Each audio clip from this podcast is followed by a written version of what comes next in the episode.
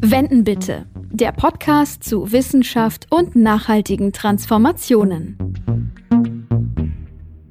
Hallo und herzlich willkommen zu einer neuen Folge von Wenden bitte. Wie immer geht es hier im Podcast vom Öko-Institut um aktuelle Fragen zu Klimaschutz und Nachhaltigkeit. Und heute beschäftigen wir uns mit unserer Ernährung, denn die muss ja schließlich auch nachhaltig und umweltfreundlich werden. Ich bin Nadine Kreuzer, Journalistin und Moderatorin und bin wieder sehr gespannt auf unser heutiges Gespräch. Ja, hallo und ich bin Mandy Schossig, ich leite die Kommunikation am Öko-Institut. Und äh, Nadine, ich finde ja alle unsere Themen total spannend und ich glaube auch, dass die Folge Folge für heute wieder für viele von euch besonders interessant ist, denn essen müssen wir schließlich alle. Genau. Die Frage ist halt nur wie, denn wir Menschen werden immer mehr auf der Welt und brauchen deshalb auch immer mehr Lebensmittel. Dass die Landwirtschaft, vor allem die Tierhaltung, einen negativen Effekt aufs Klima hat, ist mittlerweile bekannt. Und da fragt man sich natürlich schon, wie die bald 10 Milliarden Menschen ernährt werden sollen und wir trotzdem unsere Klimaziele einhalten können. Ganz genau. Und deshalb dreht sich in unserem heutigen Podcast alles um die Frage, wie viel Fleisch wollen wir morgen noch essen und natürlich um alles, was damit zusammenhängt. Dafür haben wir uns Dr. Jenny Teufel eingeladen. Sie ist Senior Researcher im Bereich Produkte und Stoffströme und forscht an unserem Freiburger Standort des Instituts seit über 20 Jahren auch schon zu den Themen nachhaltige Ernährungssysteme, Konsum und Nachhaltigkeitskennzeichnung. Ja, Jenny, du bist für uns also die perfekte Ansprechpartnerin. Schön, dass du da bist. Hallo. Hallo zusammen. Ja, ich freue mich auch sehr auf unseren Podcast heute. Ja, hallo Jenny. Jedes Mal haben wir ja hier eine andere Wissenschaftlerin, einen anderen Wissenschaftler vom Öko-Institut im Gespräch. Und es ist wirklich beeindruckend, wie viele von euch schon seit so vielen Jahren, teils Jahrzehnten am Institut sind. Wie ist denn das bei dir? Wie bist du zum Öko-Institut gekommen? Ja, das ist eine interessante Geschichte, hat auch einen Wendepunkt eigentlich drin. Also ursprünglich, ich, ich wollte schon in der 12. Klasse Biologie studieren und ich wollte Molekularbiologin werden.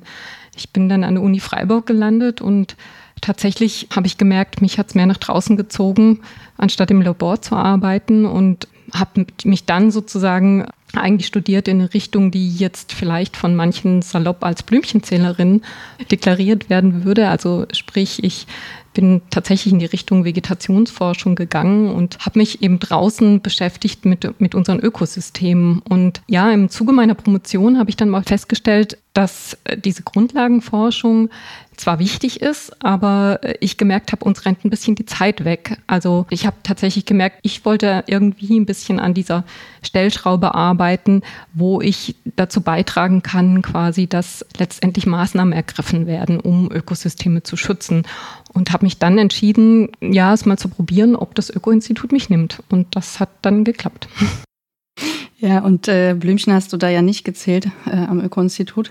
Und du hast ja auch gesagt, du hast Biologie studiert. Mittlerweile arbeitest du aber ja zu nachhaltigem Konsum. Wie kommt man von diesem klassischen Naturschutz-Biologie-Thema zum Thema Konsum? Was treibt dich da an? Also mich treibt da an, dass eigentlich die zentrale Stellschraube, ja, unser, unser Konsum in den Industrieländern, der ist mittlerweile eben so derart ausgestaltet, dass es einfach die Ressourcenkapazitäten, die die Erde halt hat, überschreitet. Und letztendlich ist hier eben der Link zu Ökosystemen. Ja, so wie unsere Produkte produziert werden entlang der gesamten Wertschöpfungskette, gibt es eben an, an verschiedenen Stellschrauben sozusagen Auswirkungen eigentlich auf die Natur.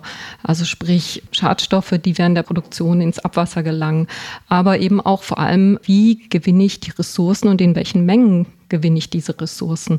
Und da sind wir einfach an unsere Grenzen gekommen. Also die planetaren Grenzen sind erreicht und zentrale Stellschraube ist einfach, wie wir unseren Konsum wieder in äh, Bahnen gestalten können, der einfach sozusagen innerhalb der planetaren Grenzen verläuft und damit eben auch die Möglichkeiten schafft, Ökosysteme zu schützen und vor allem aber auch unsere Ressourcen zu schützen, die wir einfach für unser Konsumverhalten brauchen und vor allem auch um eigentlich uns ernähren zu können. Ja, also das da vielleicht nochmal der Link zu Landwirtschaft und Ernährung.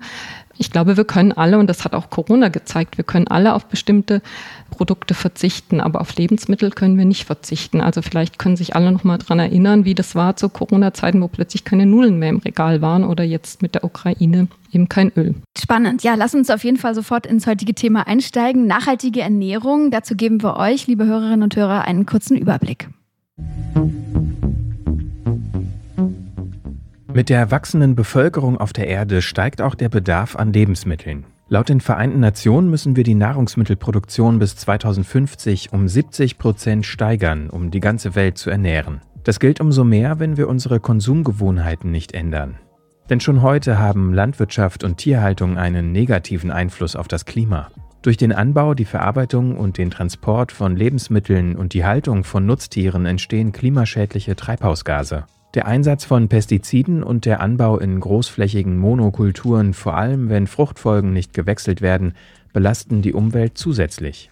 Neben den oft schlechten Bedingungen bei der Tierhaltung wirkt sich ein zu hoher Fleischkonsum auch auf die Gesundheit der Menschen aus. Aus diesem Grund empfiehlt die Deutsche Gesellschaft für Ernährung, den eigenen Fleischkonsum deutlich zu senken. Aktuelle Krisen wie die Corona-Pandemie und der Ukraine-Krieg haben uns gezeigt, wie anfällig das Ernährungssystem ist. In einer globalisierten Welt kommt es schnell zu Lieferengpässen oder sogar Nahrungsknappheit. Wie sieht also eine Ernährung der Zukunft aus, die Krisen besser standhalten kann, gut für Mensch und Tier ist und das Klima nachhaltig schont? Ja, das klingt ja schon nach großen Herausforderungen. Ich würde gern zum Anfang mal so ein paar Fakten mit dir klären. Wenn wir über unseren Fleischkonsum reden und dass der problematisch ist fürs Klima, wüsste ich erst mal gern ganz kurz vielleicht, warum eigentlich? Ganz einfach, wenn wir Fleisch essen, essen wir sozusagen ein Lebensmittel, in das quasi Futtermittel reingegangen sind. Also die Kuh oder das Schwein muss ja von irgendwas auch leben. Und letztendlich könnten wir uns auch praktisch von diesen Futtermitteln ernähren. Also nicht gerade von dem Gras, was die Kuh frisst, aber die Kuh frisst ja noch was anderes. Und letztendlich gehen hier quasi sozusagen wertvolle Ressourcen verloren, weil also die Kuh muss ja auch leben, die wächst ja nicht nur, also die wächst auch, ja, aber sie muss auch um ihren Betriebszustand, so wie wir, wir müssen ja auch essen, um praktisch, also nicht nur zuzunehmen, aber um praktisch zu leben. Genau, und diese Energie geht letztendlich verloren, wenn wir Tiere produzieren, um die zu essen. Und wie viel Fleisch konsumieren wir zurzeit in Deutschland beispielsweise oder in der EU? Also in Deutschland ist es so, dass der Fleischkonsum tatsächlich seit fünf bis sechs Jahren leicht sinkt und 2021 lag er bei 55 Kilogramm pro Kopf. Das heißt, fertiges Fleisch letztendlich, das sind da noch Verluste mit drin oder eben was in die Industrie geht, aber verzehrfertiges Fleisch 55 Kilogramm. Zum Vergleich 2016 lag er noch bei 60,5 Kilogramm. Interessant ist, dass diese Reduktion vor allem durch das Rückgang beim Schweinefleisch hervorgerufen worden ist. Wie viel an Fleisch ist denn überhaupt gesund? Gibt es da Empfehlungen? Mhm, da gibt es Empfehlungen. Die Deutsche Gesellschaft für Ernährung empfiehlt 15 bis 30 Kilogramm Fleisch pro Person. Das heißt also, unser durchschnittlicher Fleischkonsum liegt immer noch über dem Doppelten der Höchstmenge, die die Deutsche Gesellschaft für Ernährung empfiehlt. Also wir liegen hier noch deutlich, deutlich drüber. Und jetzt zurück zu den Tieren. Was bedeutet dieser Fleischkonsum für die Tierhaltung? Wie viele Tiere werden da gehalten? Ja, die Zahlen sind schon recht beeindruckend. Letztendlich sind es rund 24 Millionen Schweine Schweine, rund 173 Millionen Geflügel und 11 Millionen Rinder. Schafe, Ziegen sind zu vernachlässigen. Wow, das sind sehr, sehr viele. Welche Klimawirkung hat das denn? Also wie viele Treibhausgasemissionen entstehen aus dieser Tierhaltung allein?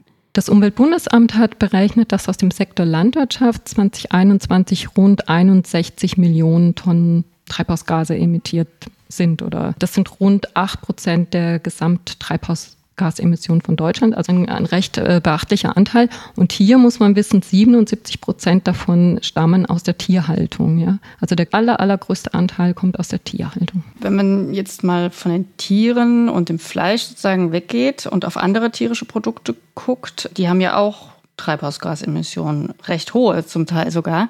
Warum ist das so, Jenny? Ja, also wenn man dann guckt, das sind natürlich in der Regel die Produkte, die ich praktisch, also tierische Produkte, ja, wenn ich aus der Milch äh, der Kuh äh, praktisch Käse herstelle, Sahne, Butter, Quark, dann praktisch muss ich ja die Kuh füttern. Die gibt mir dann noch Milch und ich stelle da quasi Milchprodukte her. Aber natürlich durch die Methanemissionen der Kuh beziehungsweise durch den Futtermittelanbau entstehen eben Treibhausgase und die muss man dann natürlich auch anteilig an die verschiedenen Milchprodukte anrechnen. Rechenmäßig muss man natürlich gucken, was geht sozusagen aufs Fleisch. Man isst ja die Milchkuh auch irgendwann, wenn sie quasi nicht mehr Milch produziert. Aber da gibt es dann eben Rechnungsweisen, wie man diese Anteile sozusagen verteilen kann. Also das heißt, tierische Produkte sind vor allem nochmal mit einem hohen CO2-Fußabdruck verbunden. Daneben ist es noch Flugobst oder Flugware, also die praktisch sozusagen von der Südhalbkugel nach Europa geflogen wird. Nennen könnte man noch Reis aus Nassreisanbau, weil hier Methan entsteht in dieser Art und Weise, Reis anzubauen. Und Methan hat eben einen hohen Treibhausgaseffekt. Aber über wie viele Emissionen reden wir da eigentlich? Hast du da so ein paar anschauliche Beispiele? Also Milch versus Fleisch versus Butter? Guckt man sich so mal die Zahlen an, die haben teilweise große Spannbreiten, also weil praktisch es gibt einfach unterschiedliche Produktionsweisen, verschiedene Produkte herzustellen. Die liegen jetzt so bei Käse um die 8 Kilogramm pro Kilogramm Käse. Beim Fleisch ist es nochmal höher, vor allem beim Rindfleisch. Das bewegt sich dann irgendwie zwischen 13 und 20 Kilogramm, also je nachdem, aus welcher Rinderhaltung das Fleisch kommt. Schweinefleisch liegt so bei rund 7 Kilogramm pro Kilogramm. Das sind so die, so die Bandbreiten. Wenn ich Butter angucke, das ist nochmal deutlich höher. Das hat sich äh, gezeigt, dass man das anhand des Fettgehaltes macht, den die Milch hat. Also Milch enthält eben Protein und Fett und ich muss irgendwie einen Zurechnungsfaktor finden. Früher war es so, dass praktisch der Milchpreis nach dem Fettgehalt bezahlt worden ist. Je fetter die Milch, desto höher der Preis und deswegen macht man das auch so, dass man dann quasi anhand des Fettgehaltes die Treibhausgasemissionen von einem Produkt berechnet und dann hat Butter oder Sahne einen relativ hohen CO2-Wert. Also bei mhm. Butter liegt er, glaube ich, irgendwie um die 18, 20 Kilogramm pro Kilogramm. Mhm. Wow. Und neben den Emissionen gibt es dann ja auch noch andere Auswirkungen auf die Umwelt. Da würde ich auch gerne mal mit dir so ein bisschen durchgehen. Mir fallen so als Stichworte direkt Pestizide und Dünger ein. Welche anderen Umweltfaktoren siehst du noch, die durch unsere Ernährung entstehen? Naja, die, die Landwirtschaft hat natürlich vielfältige Umweltauswirkungen. Also angefangen, ich, ich brauche das Land, ja, je nachdem, wo ich bin. Und dann kann das sein, dass eine, eine Umnutzung praktisch erfolgt, also dass ich Wald roden muss. Also wenn ich in Südamerika bin, Soja anbauen will, tropischen Regenwald rode, dann um die landwirtschaftliche Fläche zu bekommen, dann hat das A zum einen Folgen fürs Klima, weil CO2 freigesetzt wird bei der Rodung. B hat es aber natürlich auch Folgen für den Boden. In dem Klima wird praktisch die organische Substanz relativ rasch abgebaut. Es hat natürlich Auswirkungen auf die, auf die Artenvielfalt dort. Also wir wissen dass tropische Regenwälder haben eine hohe Artenvielfalt. Das sind damit sozusagen geht verloren. Bis hin, dass ich quasi je nachdem, wo ich bin auf der Welt, praktisch äh, vielleicht bewässern muss. Das ist auch ein Thema, was zunehmend brisanter wird. Also wir haben das Thema ja auch letzt langsam in Ostdeutschland. Und wir wissen alle, Bewässerung geht auf unsere natürlichen Wasserressourcen und kann damit rum wieder Auswirkungen auf die Ökosysteme haben. Da kann man noch ein bisschen weitergehen. Also du hast Pestizide genannt, die haben natürlich auch vielfältige Auswirkungen auf die Ökosysteme, die man zum Teil noch gar nicht genau kennt. Wir alle kennen auch das Thema äh, Insektensterben. Beim Thema Pestizide und Dünger würde ich auch gerne noch mal was fragen. Ähm, es gibt ja diverse Mythen, die kursieren oder gefühlte Wahrheiten, die wir hier im Podcast auch gerne noch mal aufklären möchten mit euch Experten. Sowas wie zum Beispiel, ach, wenn die Erdbeeren so ein bisschen gespritzt sind, dann ist das doch gar nicht so schlimm. Ich esse die schon ewig, es hat mir auch noch nie geschadet. Wie siehst du das? Ich glaube, man muss hier zwei Ebenen unterscheiden. Einmal sozusagen die gesundheitliche Ebene, also wie stark ist meine Gesundheit gefährdet. Und die zweite Ebene praktisch ist sozusagen die Umweltebene. Und es gibt natürlich, also Pestizide werden bei uns zugelassen, sie werden geprüft und äh, da gibt es quasi sozusagen den gesetzlichen Rahmen. Und wenn diese Pestizide auch sozusagen nach Empfehlungen angewendet werden, ist das keine Gefahr für den, für den Konsumenten letztendlich. Aber wir wissen auch, es gibt auch Missbrauch. Also Pestizide können auch stärker angewendet oder öfters angewendet werden, wenn dann äh, das Wetter schlecht ist und der Schädlingsdruck hoch. Also hier sind sozusagen auch so ein bisschen, ja, weiß ich nicht ganz genau, wenn die Dosis dann halt hoch war, keine Ahnung, ob dieses Pestizid dann auch abwaschbar ist letztendlich. Aber viel stärker würde ich eben den Umweltaspekt sehen. Also der Einsatz von Pestiziden wirkt einfach auf unsere Umwelt und mittlerweile kommen wir ja auch an die Grenzen, wo wir merken, dass in bestimmten Regionen Bestäuber knapp sind zum Beispiel. Ja, das klingt ja nicht so, als ob da jeder Bauer oder jede Bäuerin unendlich viel von dem Zeug versprühen kann, wenn ich dich richtig verstehe. Also das scheint reguliert zu sein. Was müsste sich denn aus deiner Sicht da noch ändern bei solchen politischen Vorgaben? Also diese Vorgaben in Deutschland, zum Beispiel Mengenbegrenzung, gibt es so derzeit nicht, außer halt, wenn ich jetzt sage, ich gehe zum Beispiel in Bioanbau, das sind grundsätzlich zwar Pestizide nicht zugelassen, aber nur für Ausnahmen. Also da ist es wirklich stark geregelt, wo ich quasi zum Beispiel im Weinbau Kupfer einsetzen kann. Ja? Aber bei uns würde es tatsächlich Sinn machen, hier ja, strengere Grenzwerte, also um wirklich äh, eine signifikante Pestizidreduktion praktisch äh, hinzubekommen. Und da ist ja auch die, geht auch die Farm-to-Fork-Strategie hin, dass eben Überlegungen kursieren, wie kann man hier Pestizid, sinnvolle Pestizidgrenzwerte formulieren und die auch wirksam sind und greifen. Also wenn wir dann angebaut haben, dann müssen wir natürlich irgendwann ernten, eventuell das Produkt weiterverarbeiten oder auch direkt gleich in den Laden transportieren. Wie sieht es denn hier mit den Umweltwirkungen aus? Also man muss, muss wirklich im Kopf haben, dass sozusagen der Großteil der Umweltauswirkungen die, die ist bei der Produktion des Rohstoffes des Lebensmittels, also sprich der Weizen, der angebaut wird, die Milch, die produziert wird. Und da vergleichsweise sind sozusagen Umweltauswirkungen, die aus der Produktion und dem Transport kommen, relativ gering. Natürlich gibt es auch da Optimierungspotenziale und es ist auch da angesagt, dass äh, Unternehmen hinschauen, zum Beispiel, wo ihre äh, Klimawirkungen sind und wo da noch Einsparpotenziale sind letztendlich. Und das kann zum Beispiel gerade sein, indem man Reduktion von Lebensmittelabfällen noch schaut. Also wo können praktisch Abfälle, die entlang der Kette, also auch in der Produktion anfallen, sinnvoll eingesetzt werden. Das wäre so ein Punkt. Natürlich Energieeffizienz ist auch immer ein Thema wie kann ich energieeffizienter produzieren, etc. Gut, dann würde ich noch mal ganz kurz eine kleine Klammer aufmachen zum Stichwort Knappheit. Wir hier im Nordosten von Deutschland, wo wir den Podcast ja gerade aufnehmen, äh, leiden in den Sommermonaten ja jetzt schon oft auch an Dürre, also Wasserknappheit. Die Landwirtschaft ist natürlich auf Bewässerung und auf Regen und so weiter angewiesen. Kannst du dazu ein bisschen was berichten? Äh, Stichwort Umweltauswirkung. Ich habe es ja vorhin schon so ein bisschen angedeutet. Also das ist tatsächlich eine Umweltauswirkung, die relevanter werden wird mit, mit dem einsetzenden Klimawandel.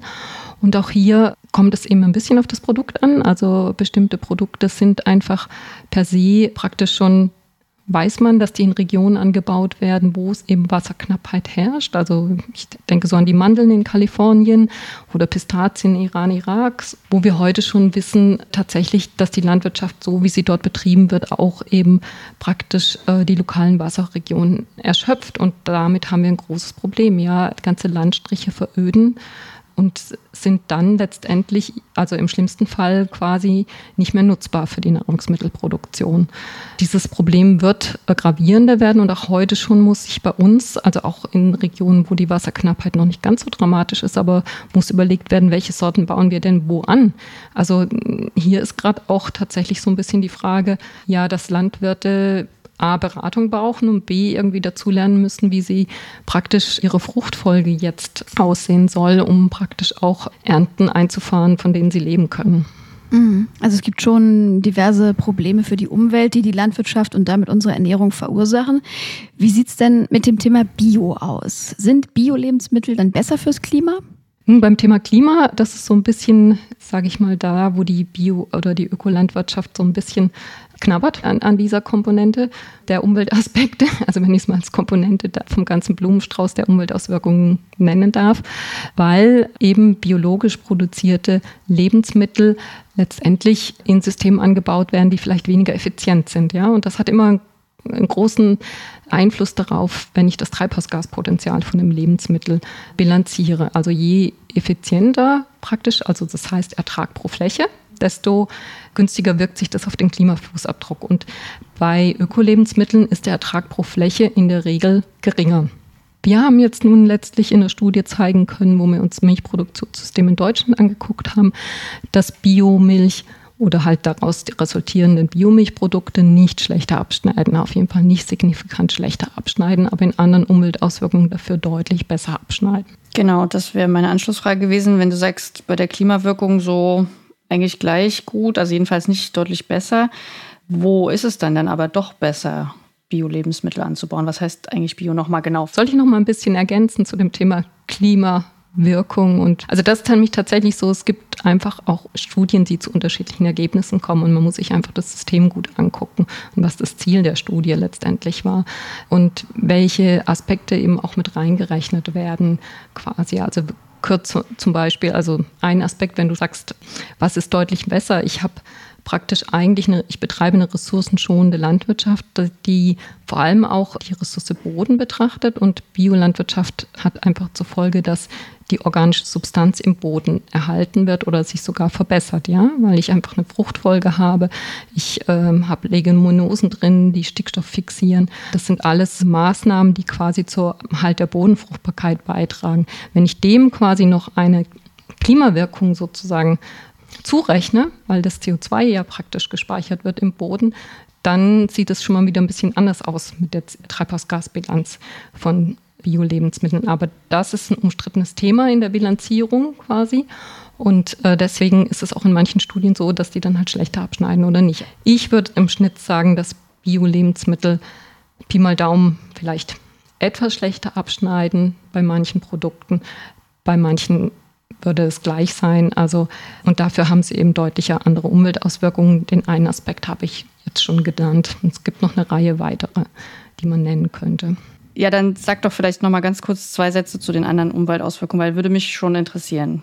Also ein wesentlicher Aspekt von, von Bio-Lebensmitteln, also wenn man sich die Tierproduktion anguckt, ist vor allem das Aspekt Tierwohl, dass ich hier quasi Anforderungen habe, die erfüllt sein müssen, die garantieren, dass die Tiere also das deutlich bessere Haltungsbedingungen haben als in der konventionellen Landwirtschaft. Das denke ich, sollte man nicht äh, verachten und ist auch ein Thema, warum halt Bio-Lebensmittel teurer werden, weil es braucht einfach mehr Platz, mehr Stall. Das wissen wir alle, das geht ins Geld letztendlich. Ein weiterer Punkt wäre zum Beispiel auch, dass keine Mineraldünger eingesetzt werden, sondern organische Dünger eingesetzt werden und eben keine Pestizide bzw. Pflanzenschutzmittel und ich somit quasi diese Schadwirkung ähm, deutlich minimiere. Also nur in Ausnahmefällen, wie zum Beispiel Kupfer im Weinbau, dürfen praktisch bestimmte Pflanzenschutzmittel eingesetzt werden. Dann kommen wir nochmal kurz zum Thema Nachhaltigkeitskennzeichnung, denn da bist du ja auch Expertin. Da würden wir gerne mal wissen, welches Biosiegel ist denn jetzt am besten? Oder gibt es gar nicht so große Unterschiede jetzt zwischen Discountern und Bio-Laden-Eigenmarke? Da hört man ja tatsächlich auch gerne mal, ja, wo Bio draufsteht, ist doch gar nicht immer Bio drin. Da wird so viel geschummelt. Klär uns mal ein bisschen auf. Äh, was ist die Wahrheit? Also die Wahrheit ist, ähm, man kann auch dem Biosiegel trauen.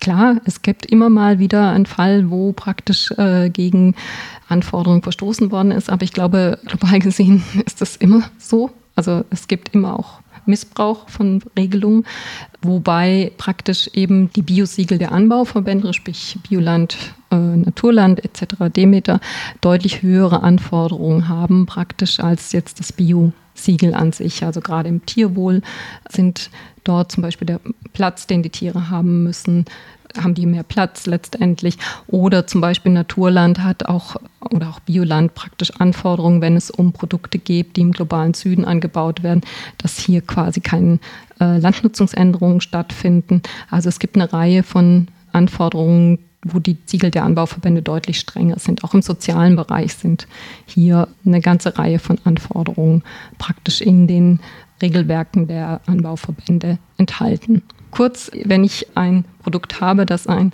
Siegel hat von einem der deutschen Anbauverbände, habe ich tatsächlich noch mehr Maßnahmen mitgekauft, die die Umwelt schützen. Mit unserem Kollegen Lambert Schneider haben wir in einer der letzten Podcast-Folgen hier bei Wenden bitte über das Thema Klimaneutralität gesprochen. Kann man auch nochmal nachhören. Mal deine Meinung zum Thema klimaneutrale Produkte da im Supermarkt. Wie ist da so deine Sicht auf dieses ganze Thema? Also ich sehe das sehr kritisch. Ich halte nicht viel von klimaneutral ausgezeichneten Produkten im, im Supermarkt, weil es gibt nicht das klimaneutrale Lebensmittel. Also es ist für mich ein bisschen eine Verbrauchertäuschung. Klar ist, dass halt, ähm, wie das auch bei anderen klimaneutralen Produkten ist, kompensiert werden muss. Und ich frage mich, was passiert denn mal, wenn wir überhaupt nicht mehr kompensieren können? Ja, also die wichtigste Option ist natürlich quasi zu versuchen, die Klimaauswirkungen zu minimieren eines Produktes. Also dass ich schaue, dass das Unternehmen, das das Produkt herstellt, wirklich seine Hausaufgaben gemacht hat und geguckt hat, wo ist denn, wo steht denn das Unternehmen bei seinem Klimafußabdruck und alle Maßnahmen ergriffen hat, um diese so weitgehend zu minimieren. Und dann bin ich im Lebensmittelbereich eher dafür zu sagen, ich, also es ist eigentlich viel zielführender, dass ich gucke, wie ist mein Ernährungsstil und den klimafreundlich gestalte, als dass ich jetzt klimaneutrales Gummibärchen versus nicht klimaneutrales Gummibärchen kaufe. Nochmal zu den Bioprodukten, die ja oftmals auch sehr teuer sind. Viele Menschen können sich das überhaupt nicht leisten. Vielleicht mal zwischendurch, aber keinesfalls auf Dauer. Warum ist das so, dass Bio immer so viel teurer ist? Naja, ich habe ähm, tatsächlich einen gewissen Standard. Ich äh, muss den erfüllen. Also zum einen, ich habe es vorhin schon gesagt, die Erträge in der Biolandwirtschaft sind in der Regel geringer. Es ist auch die Arbeit, die in den Produkten drinsteckt letztendlich. Also wenn ich quasi keine Pflanzenschutzmittel einsetzen darf, also die das Unkraut bekämpfen, muss ich es irgendwie anders machen. Ja, teil teilweise ist das noch Handarbeit. Natürlich gibt es Entwicklungen, wie wir vielleicht in Zukunft da Roboter einsetzen können und die werden auch schon getestet. Die Arbeitsintensität wird vielleicht auch geringer werden, aber in der Regel stecken in Bioprodukten sozusagen auch mehr Arbeitskraft drin. Und wie können da Haushalte mit weniger Einkommen unterstützt werden? Gibt es da Beispiele oder Ideen, wie man so einen sozialen Ausgleich schaffen kann? Ich kenne das tatsächlich äh, im, im, Bereich der Gemeinschaftsverpflegung, dass äh, verschiedene Kommunen dazu übergegangen sind, die eben einen Bioanteil in der Schulverpflegung haben wollen, dazu übergegangen sind, ein Euro Schulessen anzubieten für eben Familien, die quasi unter einer bestimmten Einkommensgrenze praktisch liegen. Das wird dann ganz formlos beantragt und das merkt dann auch keiner, weil dieses Schulessen praktisch wird ja bestellt übers Internet. Also eine super Regelung, ja. Ich kriege ein gutes Mittagessen für einen sozialverträglichen Preis. Das könnte man sich natürlich auch für andere Sachen überlegen, ja. Wie, wie, wie schafft man das? Letztendlich ist es ja so, unsere Lebensmittel sind zu billig. Und wie schafft man es aber praktisch, dass sozial schwache Familien trotzdem auch mal Fleisch kaufen können oder Milchprodukte kaufen können, ja, wenn man die Kosten internalisieren würde. Und da müsste man sich halt über Systeme überlegen. Gibt es dann vielleicht wieder ein Guthabenkonto oder was weiß ich? Also man kann ja auch mal in andere Bereiche gucken, äh, wie man das so macht, ähm, praktisch. Ich denke, es, es ist eigentlich nur eine Frage der Umsetzung und des Geldes natürlich. Und sollten nicht eigentlich Bio-Anbauflächen vielleicht auch einfach größer werden? Also wie ist da die Situation bei den Bauern und Bäuerinnen aktuell? Kann ich nicht ganz so gut abschätzen. Ist, glaube ich, sehr heterogen teilweise, weil ich kenne einige Landwirte, die einfach auch frustriert sind praktisch, weil äh, die Agrarwende bislang nur sehr schleppend vorangeht letztendlich und man schon seit Jahren darum redet, wie gestalten wir unsere Landwirtschaft um und da kommen natürlich Landwirte auch an ihre Grenzen. Ziel ist es ja, diese Anbaufläche in Deutschland auszuweiten auf 30 Prozent äh, dass auch Maßnahmen jetzt endlich ergriffen werden. Und das ist aus meiner Sicht auch ein sehr sinnvolles Ziel. Die Frage ist natürlich, wie kriegen wir jetzt diesen Schwung hin, weil natürlich der Beruf Bauer, Bäuerin auch aufgrund des Einkommens, das damit verbunden ist und der Arbeit, die dahinter steht, nicht unbedingt der attraktivste Beruf ist. Also sprich, eigentlich hat die Landwirtschaft tatsächlich auch ein Generationenproblem quasi. Und da ist für mich auch so, eine Schlüssel, so ein Schlüsselthema, wie, wie schaffen wir das wieder? Zum einen, dass die Arbeit von Landwirten wieder anerkannt wird und äh, dass sie entsprechend auch quasi ihre Leistungen vergütet bekommen. Mhm. Gibt es denn da Vorschläge aus der Politik, wie dieser Umstieg auf Bio vielleicht erleichtert werden kann? Es wird viel so ein bisschen geschielt in Richtung äh, die öffentliche Beschaffung als Hebel zu nehmen, ist natürlich ein, ein guter Weg tatsächlich, schon den Absatzmarkt sozusagen zu schaffen. Letztendlich muss man aber auch wirklich gucken, es wird auch gerade im Tierhaltungsbereich Investitionen kosten. Ja? Also wenn ich praktisch meine Schweinehaltung auf eine Bioschweinehaltung äh, umstellen will, ist die Frage, a, wie schaffe ich es denn mit weniger Schweinen sozusagen mein, mein Einkommen zu sichern und äh, wie schaffe ich es, diese Kosten, die mich der Stallumbau kostet, zu finanzieren. Und äh, auch hier muss man nochmal überlegen, wie kann man diese Finanzierungsbedingungen gestalten. Gibt es mal nun mal einen drastischen Schwung, dass man die äh, EU-Agrarförderung umgestaltet? Das sind tatsächlich Fragen, die gelöst werden müssen. Also gerade in der Tierhaltung ist die Finanzierung große Aufgabe. Genau, große Aufgaben, das ist das Stichwort gesagt, ähm, die wir ja auch brauchen, um die Biodiversität zu erhalten, um das Klima zu schützen. Du hast ja gesagt, beim Thema Fleisch und Milchprodukten, dass die Bilanz nicht so gut aussieht. Ich wollte noch mal nachfragen, äh, wie sieht das eigentlich bei Fisch aus? Kann ich da guten Gewissens äh, Fisch konsumieren? Ja, von der Klimabilanz ist der Fisch besser. Also der meiste Fisch, da gibt es auch Unterschiede. Fisch hat andere Problematiken, ja. Wir kennen das Thema Überfischung der Weltmeere. Das ist einfach so, dass in den letzten Jahrzehnten einfach sehr großer Raubbau betrieben worden. Hier ist eben gut zu gucken, welchen Fisch packe ich denn in meine in meinen Einkaufswagen rein letztendlich. Und auch das Thema Fisch aus Aquakulturen ähm, rate ich doch sehr zu Fisch äh, zu greifen, das aus nachhaltigen, also zertifizierten Aquakultursystemen stammt. Hm. Also würdest du sagen, Aquakultur wäre eine nachhaltige Alternative, anstatt das Meer leer zu fischen? Das ist jetzt leider nicht. Also wenn sie nicht äh, nachhaltig zertifiziert ist, weil nun wir haben die Vorliebe, dass wir gerne Raubfisch essen und Raubfisch lebt von anderen Fischen, sprich von Fischmehl, der letztendlich wieder sozusagen aus den äh, Weltmeerfängen stammt letztendlich. Also auch Aquakulturfisch kann eben zur Über oder führt zur Überfischung der Weltmeere. Also hier auch wieder gut gucken, also woher stammt mein Fisch? Ist das eine nachhaltige Aquakultur oder nicht? Da hilft zum Beispiel auch Siegelklarheit, dann kann man sich die verschiedenen Siegel mal angucken dazu, auch wie anspruchsvoll die sind. Und ja, der beste Weg wäre natürlich Friedfisch zu essen. Das ist aber nicht äh, schmeckt nicht jedem und auch ich bin da meistens nicht so der Fan davon. Und damit bin ich nicht groß gewachsen. Sind es die Karpfen und die Makrelen, Jenny? Ja, genau, das ist nämlich der Karpfen. Da muss ich dann den Karpfen aus Bioteichwirtschaft kann man mit gutem Gewissen essen. Ich bin da, das ist leider nicht mein Kulturkreis, mir hat man den nie schmackhaft untergebracht. Vielleicht komme ich noch mal vorbei irgendwo, wo er mir schmeckt. Ja. Okay, also beim Fisch gibt es auch Probleme, da wird es aber irgendwann ganz schön eng auf dem Teller, oder? Also sollen wir uns alle pflanzlich ernähren, um die Umwelt und die Tiere bestmöglich zu schützen? Naja, ich würde mal sagen, wir haben es ja vorhin gesehen, also 55 Kilo statt 15 bis 30 Kilogramm Fleisch, ja, und im, im Milch, also Molkerei oder Milchprodukte ist das ähnlich. Das sind einfach, da kann ich die Zahlen jetzt gerade nicht konkret nennen im Vergleich zu dem, was die Deutsche Gesellschaft Ernährung empfiehlt, aber da ist auch der Verbrauch zu hoch, der Konsum zu hoch. Wenn wir es mal nur schaffen, und das ist ja nicht nur Deutschland, ja, das sind alle Industrieländer und äh, bestimmte Nationen, ist das auch so, Mexiko, Indien, dass der Fleischkonsum hochgeht letztendlich. Und wenn wir es schaffen, das zu reduzieren, dann haben wir schon viel erreicht. Also ich äh, bin weit davon entfernt, dass alle zu Veganern werden müssen lass uns erstmal den ersten großen Schritt machen und dann gucken wir mal. Also da wird schon viel Fläche frei werden. Wir haben im Einspieler ja gehört, welche Auswirkungen jetzt auch der Ukraine-Krieg momentan auf die Lebensmittelversorgung hat. Wie kommen wir aus dieser Abhängigkeit wieder raus? Also ein Weg, also wir haben einfach unsere, unsere Wertschöpfungsketten im Lebensmittelbereich, die sind einfach global und das hat ja der Ukraine-Krieg jetzt schon gezeigt.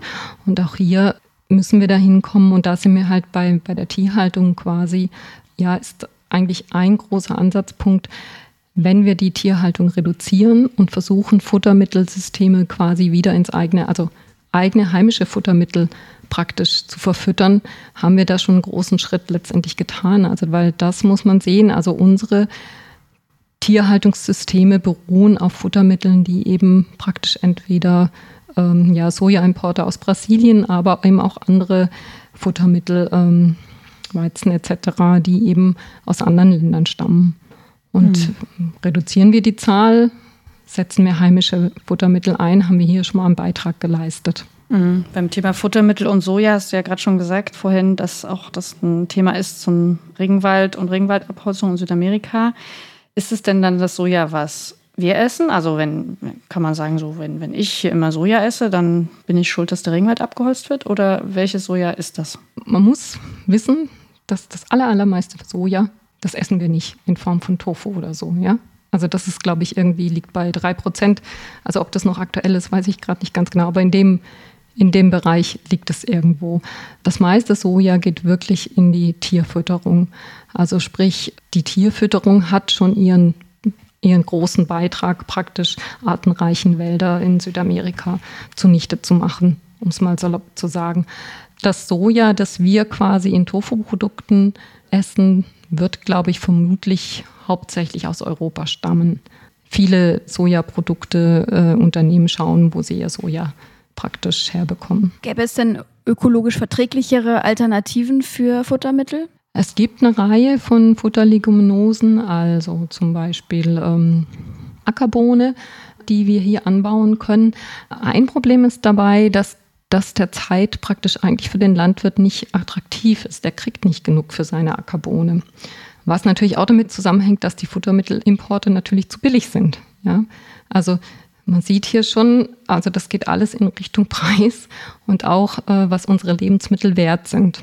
Und du hast ja gerade schon gesagt, es geht nicht darum, gar keine Tiere mehr zu essen, sondern den Tierbestand deutlich zu reduzieren. Was ist denn da das Ziel? Also wenn man, wenn man das in Zahlen oder so ausdrücken kann, was, worum geht es da dann? Ja, was mich tatsächlich mal interessieren würde, wenn man es jetzt von einer Naturschutzperspektive äh, sieht, wie viel Fleisch und Milch bekomme ich denn, wenn ich quasi die Flächen beweiden lasse, die auch aus Naturschutzsicht sehr wertvoll sind.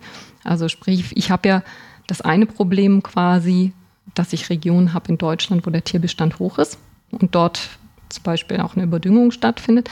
Aber in anderen Regionen, wie beispielsweise dem Schwarzwald, habe ich ein Höfesterben. Und äh, der Naturschutz beklagt es natürlich, dass bestimmte Flächen nicht offen gehalten werden und hier auch teilweise sozusagen Naturschutzmaßnahmen vorgenommen werden, um diese Flächen offen zu halten. Und das würde mich tatsächlich mal interessieren, wie viel, wie viel käme denn da raus? Das weiß ich, weiß ich nicht und die Zahl gibt es auch nicht soweit ich weiß.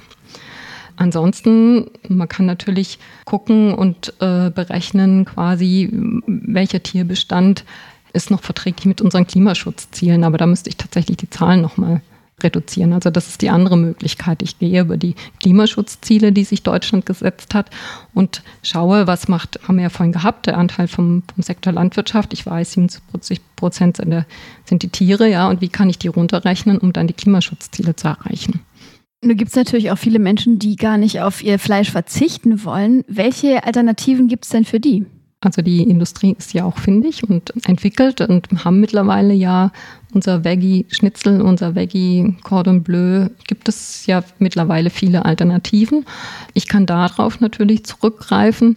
Selbst natürlich kann ich anfangen mal zu überlegen, oder was gibt es noch vielleicht leckere Gerichte, ja, ein Linsenburger, so zu würzen, dass er auch praktisch so ein bisschen diesen, diesen Fleischgeschmack, diesen Umami-Geschmack hat, den man so gerne beim Fleisch hat. Ja, also es gibt schon Tricks in der Küche, auch dieses Art Sättigungsgefühl nach diesem nach diesem Fleischgelust äh, hinzubekommen mit veganen Alternativen. Und das muss nicht unbedingt immer nur dieses Wiener Schnitzel aus dem Supermarkt sein, sondern man kann auch selber mit entsprechenden Würzen äh, in der Küche experimentieren. Würdest du dann sagen, vegan essen ist auch immer gleich klimafreundlich oder gibt es da auch Probleme mit der Umwelt? Also vegan essen ist auf jeden Fall klimafreundlicher das ja. Aber äh, ich glaube, man muss sich die veganen Ersatzprodukte gut angucken, denn auch die haben Umweltauswirkungen. Also ich äh, denke nur immer an die Mandelmilch Tetrapacks im Supermarkt. Wenn man schaut, wo Mandeln, wo der Hauptanbaustandort ist, das ist Kalifornien und ich weiß einfach, die Mandeln müssen bewässert werden, ja. Und wir alle kennen diese Geschichten, Waldbrände, Los Angeles war bedroht letztendlich. Also ich habe hier ein massives Wasserproblem und ja, und so ist das auch mit anderen veganen Ersatzprodukten, dass man gut gucken muss, was für eine Kulturfrucht ist es und wo wird die angebaut und welche Probleme gibt es denn da im Einzelnen. Okay, dann haben wir jetzt über die verschiedenen Umweltwirkungen der Ernährungsstile mal ein bisschen ausführlicher gesprochen. Aus deiner Sicht zusammengefasst, wie sieht denn nun die nachhaltige Ernährung der Zukunft aus? Ich bin, bin der Meinung, wir müssen wirklich gucken, dass wir eher in die 15 Kilogramm Fleisch pro Kopf kommen und eben auch unseren Milchproduktkonsum deutlich senken. Und dann, was ein zweiter Punkt ist, wo, glaube ich, sich jeder von uns, uns nochmal an die Nase fassen kann, Lebensmittel sind einfach ein wertvolles Konsumgut, ja. Also, dass ich einfach groß einkaufe und dann praktisch der Joghurt dann nicht mehr halt, also Haltbarkeitsdatum abgelaufen ist, weil ich es irgendwie verpasst habe, ihn zu essen oder eben praktisch das Gemüse schimmelt, weil ich ihm dann doch nicht gekocht habe. Das geht eigentlich im Grunde genommen nicht. Ja. Ich muss irgendwie wieder dahin kommen, dass ich weil Lebensmittel einfach relativ billig sind, dass ich nicht da, dass das mich nicht dazu verleitet, es dann einfach zu sagen, oh, das sieht jetzt lecker aus, ich kaufe das dann ein und dann bin ich am Wochenende, das ganze Wochenende unterwegs und koche meine Sachen nicht, die ich da am Freitagnachmittag eingekauft habe. Ja. Das ist aus Umweltsicht ein absolutes Unding. Mhm. Also wenn ich jetzt auf den Endverbraucher gucke. Also das sind schon mal zwei Stellschrauben, wo ich eigentlich sehr viel machen kann. Und wie lässt sich das in die Breite tragen? Also wie machen bei der Idee möglichst viele mit? Ich, ich glaube, wir müssen das Thema kommunizieren, vielleicht auch mal im Freundeskreis äh, unbequem werden. Ja, und dann glaube ich, ist es tatsächlich so, also wenn ich jetzt eine Party mache und ich mache dann eine vegetarische Party oder eine vegane Party, ich muss mich halt einfach ins Zeug legen und leckere Sachen machen. Und dann, also beim Essen ist es auch tatsächlich, und das weiß man auch aus verschiedenen Studien raus, es muss halt schmecken, ja, und es muss, muss attraktiv sein. Nur mit der, mit dem moralischen Zeigefinger funktioniert einfach nicht, ja, und wenn ich es jetzt politisch angehe ähm, und sage, ich, ich will das jetzt sozusagen auch politikseitig vorantreiben, dann würde ich sagen, ist die Gemeinschaftsverpflegung einfach ein großer Hebel, weil ich hier Maßnahmen ansetzen kann, ja, und so eine Küche in einem Betrieb oder eben auch ein Schulessen oder eine Küchen in der, also eine Kantine in der Verwaltung, die kann halt, wenn sie das geschickt macht und leckeres Essen anbietet und ich mal auf den Geschmack komme, wirklich sozusagen dann auch, ja, das in die, in die Gesellschaft tragen und das dann nachgeahmt wird letztendlich. Also dann nicht nur, dass dann vielleicht so in der Kantine so gelebt wird, sondern auch, dass, dass diese diese Essensweise mit nach Hause genommen wird. Und ich glaube, das ist so der Knackpunkt, dass es halt einfach, es muss irgendwie schmecken und attraktiv sein. Ich will jetzt nicht beim Essen ständig verzichten. Mhm. Also, dass man auch letztlich die Privathaushalte erreicht. Ne? Und wenn wir jetzt im Privathaushalt sitzen und uns vornehmen, uns nachhaltiger zu ernähren, wie würdest du dann da vorgehen? Was wären so für dich die ersten Schritte? Oder Tipps, die du an die Hand geben würdest? Also ich würde mich inspirieren lassen von Orten, wo es leckere vegane oder vegetarische Gerichte gibt. Also wenn ich in der Stadt bin, ist das nicht so schwierig. Ja? Mittlerweile poppt das ja, das boomt schon ein bisschen praktisch irgendwie Bowls, äh, kleine Bowls, Imbisse oder so. Und dann mal gucken äh, im Internet und stöbern, was finde ich denn an leckeren Gerichten, ja? Und gucken mal, dass ich das sozusagen in meinen alltäglichen Speiseplan äh, langsam einbaue. Und dann glaube ich, wird das dann auch mehr. Also ich muss natürlich auch immer gucken, dass es am Anfang ist es so ein bisschen Mühe, man muss es umdenken. Es erfordert dann so ein bisschen praktisch mehr Energie, aber das mit der Zeit wird es dann alltagstauglich, glaube ich, wenn man dann gelernt hat, was man da anders machen muss. Und letztendlich ist oft, also bis auf das Gemüse, ja, schnippeln oder schälen, ist die, die Arbeit an sich auch gar nicht so groß, häufig leckere Gerichte zu machen. Mhm. Dann schauen wir mal, ob es uns gelingt, unsere Ernährung da noch ein bisschen umzustellen. Wenn du nochmal konkrete Tipps hast, wo unsere Hörerinnen und Hörer sich informieren können oder nachlesen, hast du da was für uns vielleicht? Ja, also äh, es kommt dann so ein bisschen drauf an, in welche Richtung es geht. Es geht, wenn es um Kochen und Ernährungstipps geht. Ich glaube, da muss man so ein bisschen kreativ werden. Und, und also da gibt es viele Blogs etc. Und wenn es um das Thema, was sind Umweltauswirkungen von Ernährung geht, gibt es ein paar Sachen, die wir letztendlich auf unserer Webseite publiziert haben, kann man da ein bisschen stöbern. Das ist natürlich jetzt Eigenwerbung, aber auch die verschiedenen Umweltverbände haben gute Informationen zum Thema Landwirtschaft und Umweltauswirkungen. Letztendlich äh, interessant sind immer die, der Fleischatlas von der Heinrich-Böll-Stiftung, der jedes Jahr herausgegeben wird. Da werden viele gute Daten aufgearbeitet zum Thema Fleisch und Fleischkonsum sehr spannend zu lesen. Das Greenpeace-Magazin hat oft auch Sonderthemen Ernährung, die äh, spannenden Geschichten auch ja, viele Startups quasi vorstellen. Muss man ein bisschen stöbern, welche Ausgabe das ist es gibt natürlich viele Kompetenzzentren auch in dem Bereich. Super, danke dir. Wir packen euch das mal alles zusammen in die Shownotes. Äh, liebe Jenny, wir würden dir natürlich zum Schluss auch gerne noch unsere Kanzlerinnenfrage stellen. Das machen wir bei allen Gästen. Also wenn du jetzt heute Kanzlerin wärst, was würdest du tun, so als allerersten Schritt, um eine nachhaltige Ernährung voranzutreiben? Mein allererster Schritt wäre tatsächlich gut zu überlegen oder erforschen zu lassen, wie ich denn die vielen externen Kosten, die bei der Nahrungsmittelproduktion entstehen, internalisieren kann, sie gut internalisieren kann. Weil ich glaube, wenn diese Kosten internalisiert werden, werden schon automatisch Prozesse angestoßen, die wir brauchen für die Transformation. Also die Betonung liegt auf gut internalisieren. Mir ist es klar, wir können nicht alles auf den Verbraucher abwälzen, weil ich dann wirklich ein Problem habe mit Familien, die sich bestimmte Sachen jetzt schon nicht leisten können. Aber auch da muss ich dann gucken. Und der zweite Punkt ist wirklich, wir müssen den, den Beruf des Landwirts auch wieder attraktiv machen. Und ich glaube, wenn man diese beiden Sachen zusammenpackt, ist dann erster großer Schritt in Richtung Transformation getan. Dann danken wir dir ganz herzlich, dass wir mit dir über die Ernährung der Zukunft sprechen konnten, die gut für Mensch, Tier und Umwelt ist. Und da waren sicher ganz viele Denkanstöße mit dabei. Vielen Dank für deine Expertise, Jenny. Ja, danke dir. Ja, gerne. Ja, und in der nächsten Folge wird es wieder etwas technischer, aber auch sehr spannend. Wir nehmen uns das Thema Elektromobilität vor, dass ein E-Auto weniger Treibhausgase als ein Verbrenner ausstößt, vor allem natürlich wohlgemerkt, wenn es mit erneuerbarem Strom fährt. Das haben wir wohl alle schon mal gehört, aber auch in der Elektromobilität gibt es natürlich Probleme für Umwelt und Menschen. Wir schauen uns beim nächsten Mal gemeinsam an, was es mit dem vielgefragten Rohstoff Lithium für unsere Batterien auf sich hat und ob Elektro wirklich die nachhaltige Mobilität der Zukunft ist. Ja, zu diesem Thema gibt es sicher viele Fragen. Also wenn ihr welche schon parat habt, die wir weiterreichen sollen an unsere Expertinnen und Experten, schreibt uns gerne an podcast.öko.de oder auch gerne, was wir besser machen können, was ihr sonst noch so für Tipps uns auf den Weg geben möchtet. Wir sind für alles offen.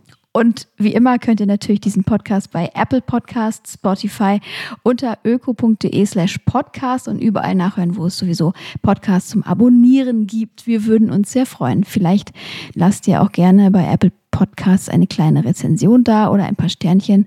Dann ähm, wird Mandy ein großes Lächeln ins Gesicht gezaubert.